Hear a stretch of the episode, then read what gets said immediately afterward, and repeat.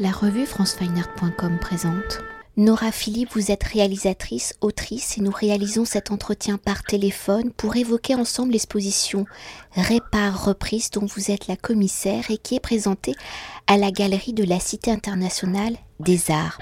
Alors sur une proposition de l'association Porte ouverte sur l'art qui accompagne des artistes en situation d'exil et réunissant les œuvres de 15 artistes provenant du Moyen-Orient et d'Afrique, l'exposition Répare Reprise est une réflexion sur la reconstruction, sur la manière dont les artistes s'affranchissent, s'expriment témoignent de la violence des traumatismes engendrés par la guerre, les conflits, l'histoire coloniale. Alors avant de découvrir les œuvres et leur matérialité, dans un premier temps, peut-on s'attarder sur le titre de l'exposition Répare reprise et de son titre en arabe que je n'ai pas encore prononcé, qui signifie déconstruire, décomposer, analyser. Alors si généralement de l'image du conflit, de ses conséquences, on retient les images de la ruine, de la destruction, du mouvement des populations, pour choisir ce titre à double langue, à double culture, quelles ont été vos réflexions pour adopter ces mots précis? Si le titre en français va dans le sens de la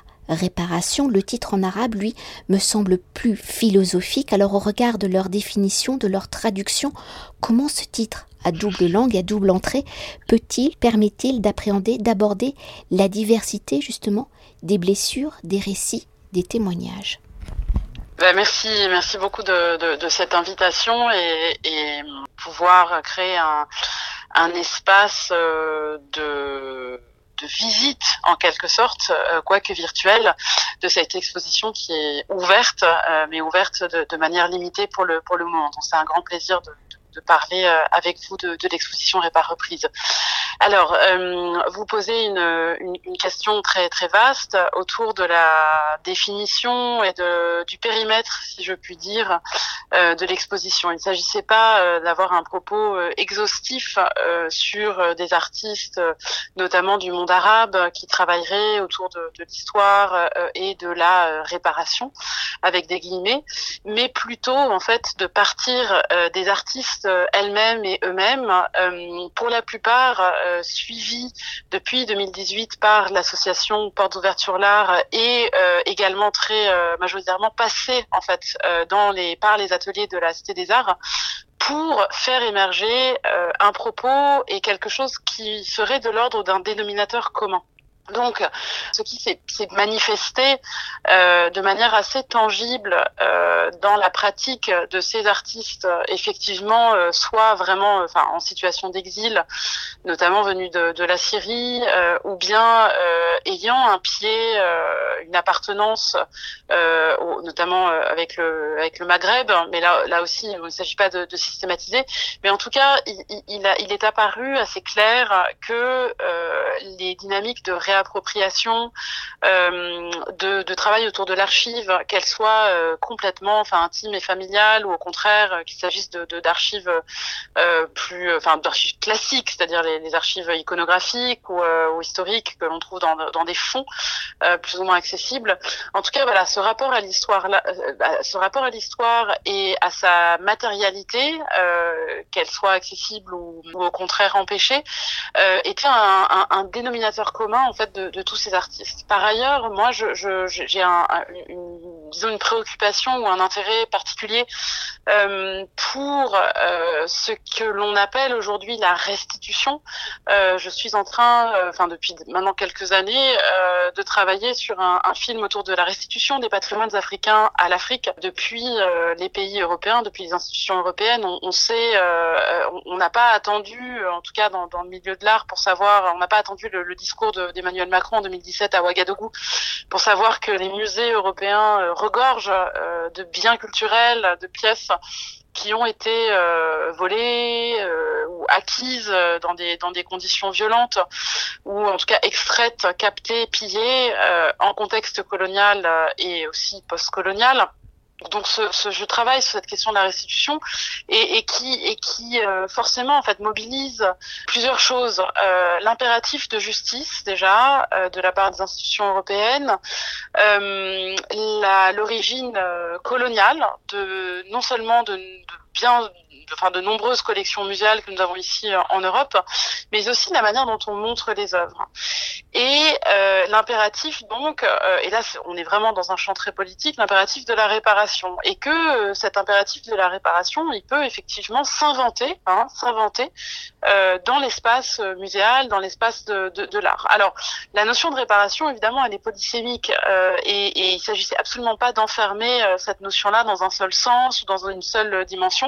Euh, dans cette exposition. D'autant plus, encore une fois, qu'on parle de pratiques vivantes, euh, d'artistes euh, vivants qui ne sont jeunes, qui ne sont absolument pas non plus dans un, je veux dire, enfin, des artistes avant tout, pas des, militants, ni des personnes engagées en politique. Donc, donc, quand on utilise le terme de réparation, il faut être à la fois très polysémique et puis, et puis, et puis prudente. donc, donc, je, l'articule à plusieurs choses. et c'est vrai, c'est un terme que j'aime beaucoup, qui est très fécond. Le terme de réparation, il a bien sûr une connotation euh, dans, le droit et, dans, le, contexte de, la justice. C'est-à-dire qu'effectivement, quand un crime est commis, euh, on doit ensuite le réparer. Mais par ailleurs, euh, lorsque vous avez un objet, un moteur, un toit qui est cassé ou bien dysfonctionnel, vous allez le réparer. Et, la réparation engage toutes sortes de savoir-faire et de gestes euh, où il va s'agir de colmater, euh, de rajouter une pièce, euh, de bricoler, etc. Et dans ce bricolage entre guillemets, qui voilà, qui repose sur des savoir-faire plus ou moins complexes, il y a évidemment à, l'œuvre une, habileté et une inventivité. Bon, mais entre ces deux pôles, en fait, le pôle vraiment juridique et, le pôle purement matériel, il y a une, une infinité en fait de variations autour de, de ce qu'est la réparation qui sont là très fertiles et dans lesquels se reconnaissaient, se reconnaissent les artistes de l'exposition Répar Reprise. Euh, la, la, la, notion de réparation, en fait, elle a été très euh, enfin rendu très très très public. Elle a été très euh, mobilisée par un artiste euh, maintenant désormais voilà très très fameux qui s'appelle Kader Atia et qui en 2012, 2013, 2014, au gré de, ses œuvres, euh, de ses expositions et de ses publications, a, mis la notion de réparation au centre de son de son œuvre, de son travail et de sa réflexion. Kader Atia est un plasticien mais aussi un intellectuel. Et dans sa pratique et dans sa réflexion, la, la, réparation, c'est effectivement ce qui se euh, lorsque l'on regarde, euh, lorsque l'on tente de regarder en face, euh, depuis l'Europe, mais pas que, les blessures issues de la colonisation. Voilà. Je résume, mais c'est vraiment central. Et, ça l'est aussi dans l'exposition Répare Reprise. Voilà. Comment on, regarde en face cette histoire-là, qui est évidemment une histoire commune, et comment, par des œuvres, par des démarches artistiques parfois, enfin, en fait, qui s'inscrivent sur un, temps long, euh, on va euh, se réapproprier une histoire, réparer les manques, réparer euh, les lacunes euh, visuelles, imaginaires, mémorielles, comment on va réparer aussi les faux récits, euh, comment on va réparer les non-dits, les dénis, etc. Voilà. Et pour entrer, même si vous avez déjà dit beaucoup de choses, hein, pour entrer au cœur de l'exposition et de la matérialité des œuvres, si certains des artistes ont vécu donc la guerre, la destruction, l'exil qui sont dans l'écriture de l'histoire au présent, que pour d'autres les gestes de la violence s'inscrivent dans l'histoire coloniale, dans les cicatrices laissées par l'histoire du passé, si les œuvres présentées abordent la diversité des écritures plastiques, comment les artistes écrivent-ils justement le geste, le questionnement de la réparation, d'histoires personnelles, comment les artistes écrivent-ils, rendent-ils ces histoires universelles, donc lisibles par tous. Je, vous évoquais euh, la, dimension plus historique, une épaisseur plus euh, voilà plus historique sur plusieurs siècles euh, à l'œuvre dans l'exposition et dans l'œuvre des artistes.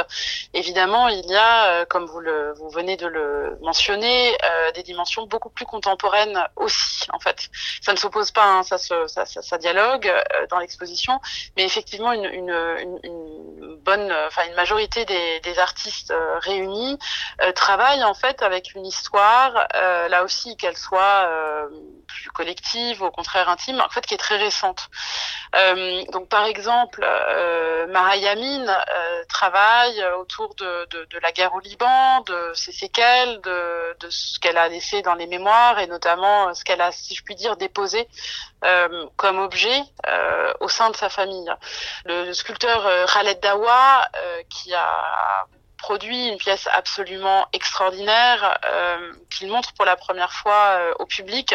Et cela ne se fait pas sans euh, grande émotion pour lui et pour nous à entre guillemets recréer non pas une, ruine ou un quartier d'une ville syrienne en ruine, bombardée et en, quelque sorte morte, mais l'image mentale euh, qui le hante euh, de ces ruines qu'il a laissées en quittant la, Syrie. Donc on est euh, là dans, des œuvres, en l'occurrence syriennes, qui sont le les, les hum, comment dire les résultats enfin qui, qui portent en elle en fait euh, la, donc en, en, particulier la tragédie syrienne des, des dernières années euh, l'artiste euh, du Golan euh, syrien euh, Randa Meda également crée des vidéos qu'elle qu'elle qu'elle tourne depuis son village quasiment en ruine pris entre voilà la Syrie et Israël et elle parle aussi de ses traumas hein, clairement et de la guerre. Et puis encore plus récemment encore plus euh, brûlant, euh, si je puis dire, l'œuvre de Jacob Bizounet, qui est un, artiste euh, réfugié éthiopien, qui est en France depuis quelque temps, qui, était, qui a créé une œuvre tout à fait singulière, une performance et une vidéo lorsqu'il était en résidence à la Cité des Arts il y a exactement un an.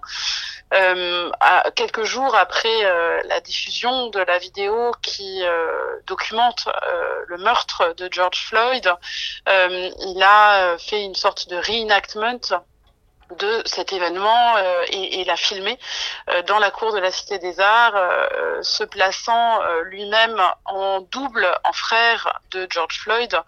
Et on voit donc la vidéo dans la dans la dans la dans l'exposition. Elle s'intitule Unheard Voice. C'est très poignant puisque la, la vidéo est, est, sans son, donc on le voit appeler à l'aide. On le voit, on le voit sur ses lèvres dire I can breathe comme George Floyd, mais la vidéo demeure muette. Et il a remplacé, si je bon voilà euh, pour pour parler un petit peu grossièrement mais donc la figure du policier blanc euh, part en fait un, pavé ce fameux pavé cubique parisien euh, qui pour lui est en, représente symbolise les, potentialités de résistance et de révolution qui sont propres à, Paris de mai 68 à la commune voilà. Et, donc là aussi on est dans un geste en tout cas lui-même l'assimile à un geste de réappropriation aussi enfin non pas de la violence mais de résistance en fait, c'est-à-dire de, de, voilà, on, on réinacte, on remet en scène euh, un, un, événement d'une violence absolument inouïe et on en fait quelque chose d'autre euh, qui est aussi donc un, un appel à la, à, encore une fois à la, à la résistance. Euh, donc une réparation comme ça du, du tissu des âges et, et de, de, de, l'ère contemporaine, euh, dans, notamment. Alors là aussi, c'est ce que Khaled Dawa euh, effectue, c'est une réparation de la violence qui est exercée par les images médiatiques. Donc il y a aussi une réflexion à cet endroit-là de la part de Jacob Bisounet de Khaled Dawa. Khaled Dawa, euh, euh, lorsqu'il crée cette gigantesque sculpture, que certains appellent maquette, hein, mais bon, c'est une c'est une sculpture, euh, euh, euh s'insurge en quelque sorte euh, contre euh, l'effet euh, d'anesthésie que peuvent avoir les images médiatiques sur la guerre en Syrie. Voilà, il en il en revient au contraire à la nécessité d'une intériorité et d'une empathie que que voilà qu'encore une fois les médias tentent, enfin lissent ou rendent rendent impossible par l'effet de répétition.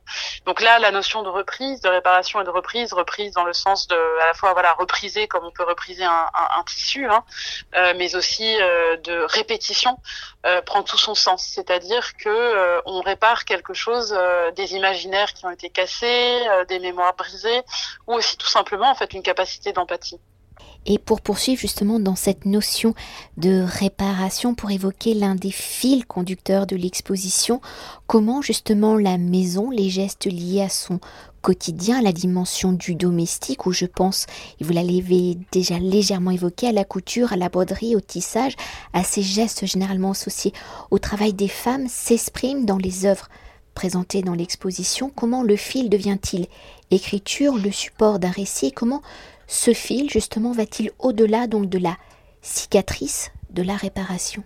Le geste de la couture et les œuvres textiles, euh, geste de la broderie, du tissage, euh, sont très présents dans l'exposition. J'y tenais beaucoup et, ils se sont imposés en fait assez naturellement parce que euh, nombre des artistes présentés, euh, d'une part, ont une pratique très polymorphe et plurielle, c'est-à-dire que beaucoup font à la fois de la vidéo, de la peinture et effectivement de, de, de, de la couture. Donc il y a un artiste euh, palestinien installé euh, actuellement à Beyrouth qui s'appelle Majed Abdelhamid, euh, qui euh, travaille beaucoup la broderie et qui nous a envoyé trois pièces toutes petites, extrêmement subtiles, absolument sublimes qu'on voit à la fin de l'exposition et qui sont des broderies dans les tonalités rouges.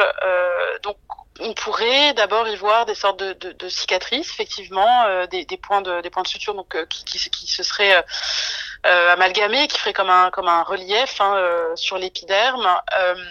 on y voit aussi un travail extrêmement raffiné, sophistiqué. Il y a quelque chose de domestique, de rassurant dans ces dans ces petites pièces brodées. On, on, évidemment, on devine que des, dizaines et des dizaines d'heures, en fait, beaucoup d'amour ont été déposés dans ces pièces. Et puis, en fait, on découvre en lisant les titres des œuvres euh, qu'il s'agit euh, très précisément euh, pour chacune de ces pièces en fait du tracé des frontières spécifiques et évidemment hautement conflictuelles de pays au Moyen-Orient. L'une traite des, frontières entre enfin la Jordanie. Donc en, gros en fait chacune c'est des, points tripartites ce qu'il appelle des frontières tripoints. donc Syrie, Jordanie, Irak, Liban euh, et donc il, il rend compte voilà de ces points de jonction évidemment source voilà source de conflits euh, et, qui ont été euh, aussi en fait le, le, comment dire le lieu de au gré des voilà des, des, des, guerres des négociations et puis préalablement de l'histoire coloniale de, redéfinition en fait de dessin euh, de de, de, comment dire de reconfiguration. Voilà c'est le terme que je cherchais. Euh, et, donc là la broderie ça devient extrêmement intéressant comme médium pour rendre compte de ça parce que ça évoque aussi évidemment la blessure. Donc ce sont des frontières ce sont aussi des blessures mais ce sont aussi des, travaux euh, qui évoquent quelque chose de l'ordre de la domestication en fait de la voilà de la pacifique enfin une forme de pacification par le par le par le médium. Et puis d'autres artistes travaillent autour de la de la couture de la broderie évidemment donc je citais Mahayamin qui est une, une jeune artiste libanaise maintenant installée en France qui travaille autour de pièces qu'elle récupère de sa famille notamment de générations de femmes qui ont créé des trousseaux pour leur mariage et dans une pièce très saisissante qui s'appelle à rebours, euh, qu'elle montre euh, dans l'exposition et pas reprise pour la première fois. Elle a débrodé une nappe euh, qui avait été euh, très minutieusement brodée, euh, qui faisait, je crois, partie d'un trousseau, hein, là encore. Et elle l'a débrodée en expliquant que le débrodage, la débroderie prend autant de temps que la broderie, demande beaucoup de minutie et le résultat est très émouvant parce qu'en fait, il laisse apparaître du vide. Et donc, tout d'un coup, en fait, il y a du souffle dans cette nappe euh, blanche. Euh, il y a du vide, il y a du souffle, ça respire. Euh, donc là où on pourrait y voir une œuvre de, de destruction, on y voit une déconstruction aussi très très salutaire de ce qu'elle identifie comme des pratiques qui sont aussi, voilà, évidemment patriarcales. voilà, les, femmes enfermées dans la vertu de la broderie, euh, de la couture et dans l'espace euh, de la maison euh, enfermée là-dedans. Voilà. Donc quand elle débrode, et quand donc c'est là, c'est tafkik, hein, c'est la déconstruction, c'est la décomposition. Elle déconstruit et décompose au sens intellectuel, philosophique et politique du terme les forces patriarcales et sexistes qui peuvent enfermer les femmes. Voilà, pour vous donner quelques exemples. Et puis un dernier peut-être qui est important, c'est Katia Kameli, qui a qui a réalisé une pièce qui s'appelle Sewing Affair, euh, une, une affaire de couture. C'est plein de, de, sens implicites fascinants puisque c'est évidemment pas qu'une seule, c'est pas seulement une affaire de couture cette pièce. C'est un drapeau, un drapeau de l'Algérie en soi magnifique et dans lequel elle a intégré brodé le, le symbole berbère. Voilà. Euh, et, sachant l'histoire extrêmement complexe, pas complètement élucidée finalement, en tout cas plurielle du, du drapeau algérien, euh, sa proposition est, fascinante et, euh, et voilà, enfin moi j'aime beaucoup cette pièce, A Sewing Affair. Donc vous pourrez voir dans, l'exposition ce, ce, drapeau qui est en lien avec euh, son film. Euh, le, roman algérien. Voilà, drapeau et roman national sont évidemment liés, et c'est aussi donc une affaire de couture. Et pour continuer d'évoquer un autre fil conducteur de l'exposition, c'est la réappropriation par les artistes hein, de documents, d'archives, d'objets issus de l'histoire et de la colonisation, alors de récits du passé, parfois lacunaires, vous l'avez déjà évoqué, comment les artistes réécrivent-ils, réinterprètent-ils, donnent-ils à voir une autre vision de l'histoire, comment les artistes y comblent-ils donc les lacunes? Cette notion de réappropriation de l'histoire, euh, réécriture de l'histoire dans le, dans le bon sens du terme, si je puis dire. Hein, c'est toujours compliqué de parler de réécriture de l'histoire, mais en même temps, on, on sait bien qu'on réécrit toujours le, enfin, on écrit le passé à l'aune du, du, du, présent. C'est pas seulement euh, Walter Benjamin qui le, le, le, disait, c'est les plus grands historiens, euh, y compris du, du, monde antique, etc., qui ont toujours dit, comme Paul Venn, voilà, qui ont toujours voilà, bien expliqué que qu'on écrivait euh, on écrit l'histoire depuis euh, depuis le présent dans lequel on est euh, et que ça ne veut pas forcément dire ça ne charrie pas forcément une idéologie. Mais en tout cas donc moi évidemment me, vient sur cette question là l'artiste qui s'impose c'est Sami Balogi donc artiste congolais maintenant basé entre donc son pays d'origine et, et, Bruxelles qui a été assez exposé et mis en valeur très justement à Paris ces derniers mois et donc c'est un artiste absolument fabuleux qui travaille donc beaucoup, qui a beaucoup travaillé autour de l'archive, maintenant beaucoup des objets, mais, mais aussi des archives iconographiques.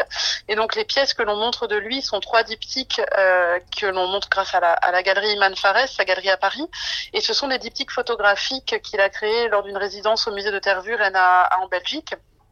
Et donc il s'est il s'est euh, emparé de, de, de photographies de d'un d'un photographe euh, belge François Michel qui avait travaillé euh, pour une expédition l'expédition Charles Lemaire en 1899 qui donc a photographié a fait une campagne photographique en, en, au Congo non je crois dans au Katanga ou même plus parce qu'il y a eu plusieurs missions après.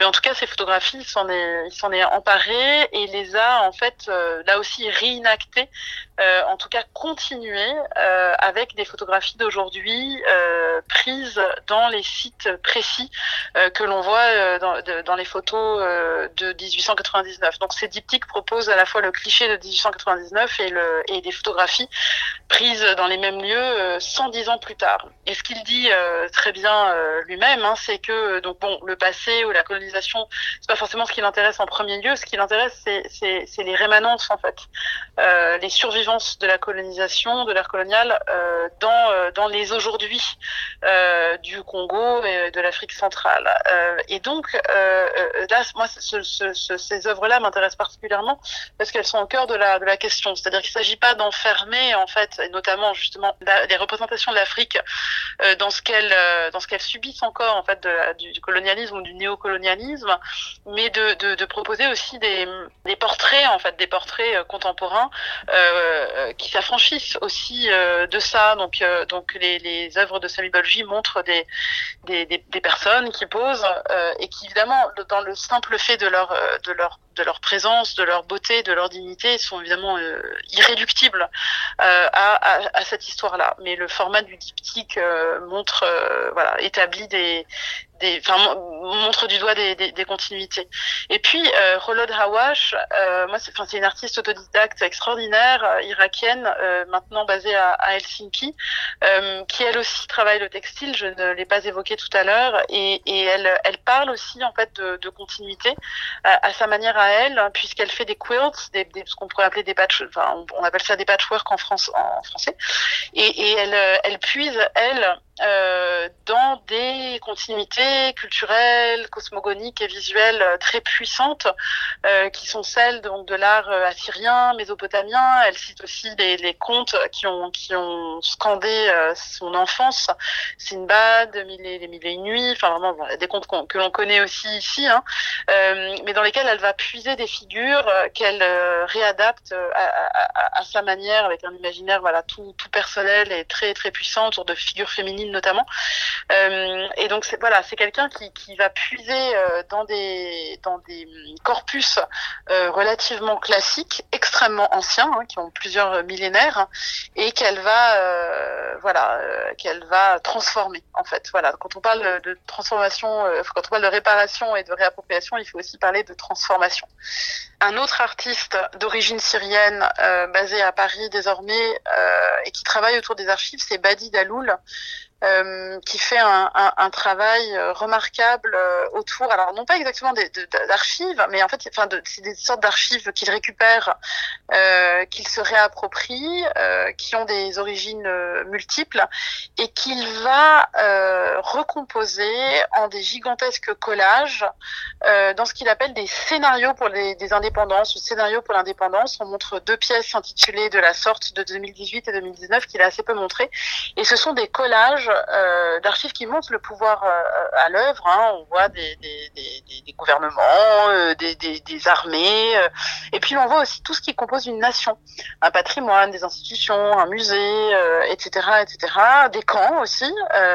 et dans ces dans ces œuvres, avec donc qui mobilisent des vraies fausses archives, Badi Daloul rend tangible, met à nu les mécaniques qui sont à l'œuvre euh, lorsqu'un État est créé, notamment un État euh, postcolonial. Il pense évidemment à, des dictatures hein, plus qu'à des États, mais en tout cas, il met à nu comme ça euh, ces hum, processus de création étatique qui sont très souvent en fait de l'ordre de la fiction et en, notamment en évidant euh, et en anonymisant euh, les archives qu'il utilise, il découpe les têtes, euh, il, opère une sorte de damnatio memoriae, il, il, il rend compte de, aussi de l'interchangeabilité du pouvoir, il le met à nu en quelque sorte, voilà. Et ça c'est encore une autre, un autre usage très évidemment très, très très à la fois très créatif, très politique de l'archive.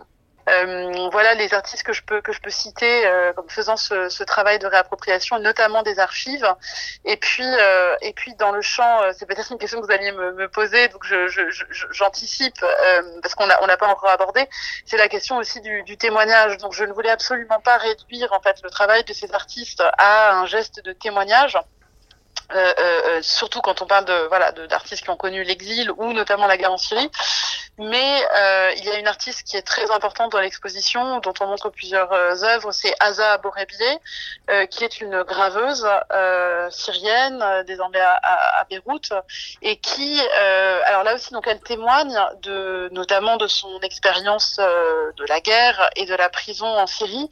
Mais on est évidemment au-delà du témoignage dans la mesure où, par le biais de, de la gravure, elle vient figurer aussi euh, des espaces euh, voilà, de, mémoire et euh, des figurations symboliques. Elle, a été très inspirée par les désastres de la guerre de Goya et donc elle, elle crée une œuvre noire absolument, enfin qui vous hante hein, dès que vous la rencontrez et où elle décrit, même si voilà le terme n'est pas exact parce qu'on est on est plus euh, de l'ordre de la de, l'évocation euh, que de la description. Euh, c'est entre les deux. Hein, il y a différentes polarisations dans son travail, mais en tout cas, elle montre voilà les ce que, ce que, ce que des femmes notamment ont vécu dans les, dans les prisons syriennes et aussi euh, toutes les visions en fait, notamment de visages euh, et les, les, souvenirs qu'il a hanté euh, en prison et qu'il a hante encore aujourd'hui. C'est une œuvre absolument, absolument fabuleuse, bouleversante et voilà, encore une fois inspirée de Goya, donc c'est assez fascinant ce, ces continuités là en fait qui se tracent pour, alors pour nous Européens de voir ça, c'est-à-dire de de, Goya, c'est les guerres napoléoniennes hein, en, Espagne. On est en 1810-1815 et de voir en fait euh, Goya euh, réapproprier, transformer et devenir aussi finalement une, source de refertilisation pour une artiste syrienne en 2017-2018. Et peut-être euh, une dernière chose hein, pour aborder l'exposition dans sa globalité. Comment avez-vous articulé les différentes typologie d'écriture, la diversité des récits, comment les œuvres dialoguent-elles ensemble, comment les œuvres du présent et les œuvres issues de l'histoire du passé forment-elles une même histoire, celle d'une temporalité commune, celle du temps de la réparation, de la reconstruction, etc. etc. Le montage d'une exposition, euh, c'est très proche du montage d'un film. Euh, donc il y a des choses que l'on prévoit dès le scénario et donc en l'occurrence euh, dès le, plan euh, scénographique de, l'exposition. Il y a des choix qui se font euh, évidemment euh, au moment de la sélection des œuvres puisque on, on sélectionne les œuvres en fonction aussi de d'autres œuvres, etc. Donc on imagine un dialogue d'emblée en amont et, sur le papier. Et puis après il y a des, choses qui s'affinent et se confirment au moment de l'accrochage. Et c'est assez magique. Il y a des choses, euh, des rencontres imprévues en fait qui, qui adviennent. Et c'est très beau euh, lorsque, lorsque ça se, se, passe comme ça. Donc là, en fait, c'est lors de cette exposition, c'était même au-delà de mes espérances. Euh, il y a des voilà des des agencements, des dialogues, des échos, des ponts qui se sont tracés de manière très naturelle et je crois, euh, enfin je l'espère, de manière très féconde entre euh, les artistes et les œuvres. Euh, après c'est voilà, c'est la commissaire qui parle, donc, donc moi je vois beaucoup de liens que peut-être les voilà on, ne voit pas de manière immédiate, mais en même temps il y a voilà, je crois qu'il y a pas mal de choses qui se, qui se sont déjà imposées pour euh, le, le public, certes restreint, mais qui, qui est venu euh, donc découvrir l'exposition ces, ces, derniers jours. De fait, euh, il y a d'abord, je dirais, comment comment comment résumer en fait les, les dénominateurs communs? Euh, Il y a d'abord, euh, je dirais, euh, la, conviction euh, des potentialités euh, de l'art en fait de, ce que voilà c'est compliqué je, je veux pas parler de d'efficace ou d'impact euh, mais des potentialités en fait des futurs euh, qui sont là en fait et qui euh, surviennent lorsqu'on crée euh, et lorsqu'on propose des œuvres d'art aussi à un public. Il y a quelque chose de l'ordre d'une conviction puis d'un espoir en fait qui est toujours vivant par rapport à, ce, à ce pouvoir-là en fait. Voilà. Donc c'est aussi pour ça que je voulais pas parler forcément de voilà de, de témoignages ou de d'exil etc. Ce qui m'intéresse par contre c'est de parler des potentialités, des puissances en fait à, à Je crois que tous ces artistes sont habités par euh, euh, cette conviction là. Euh, il y a autre chose aussi.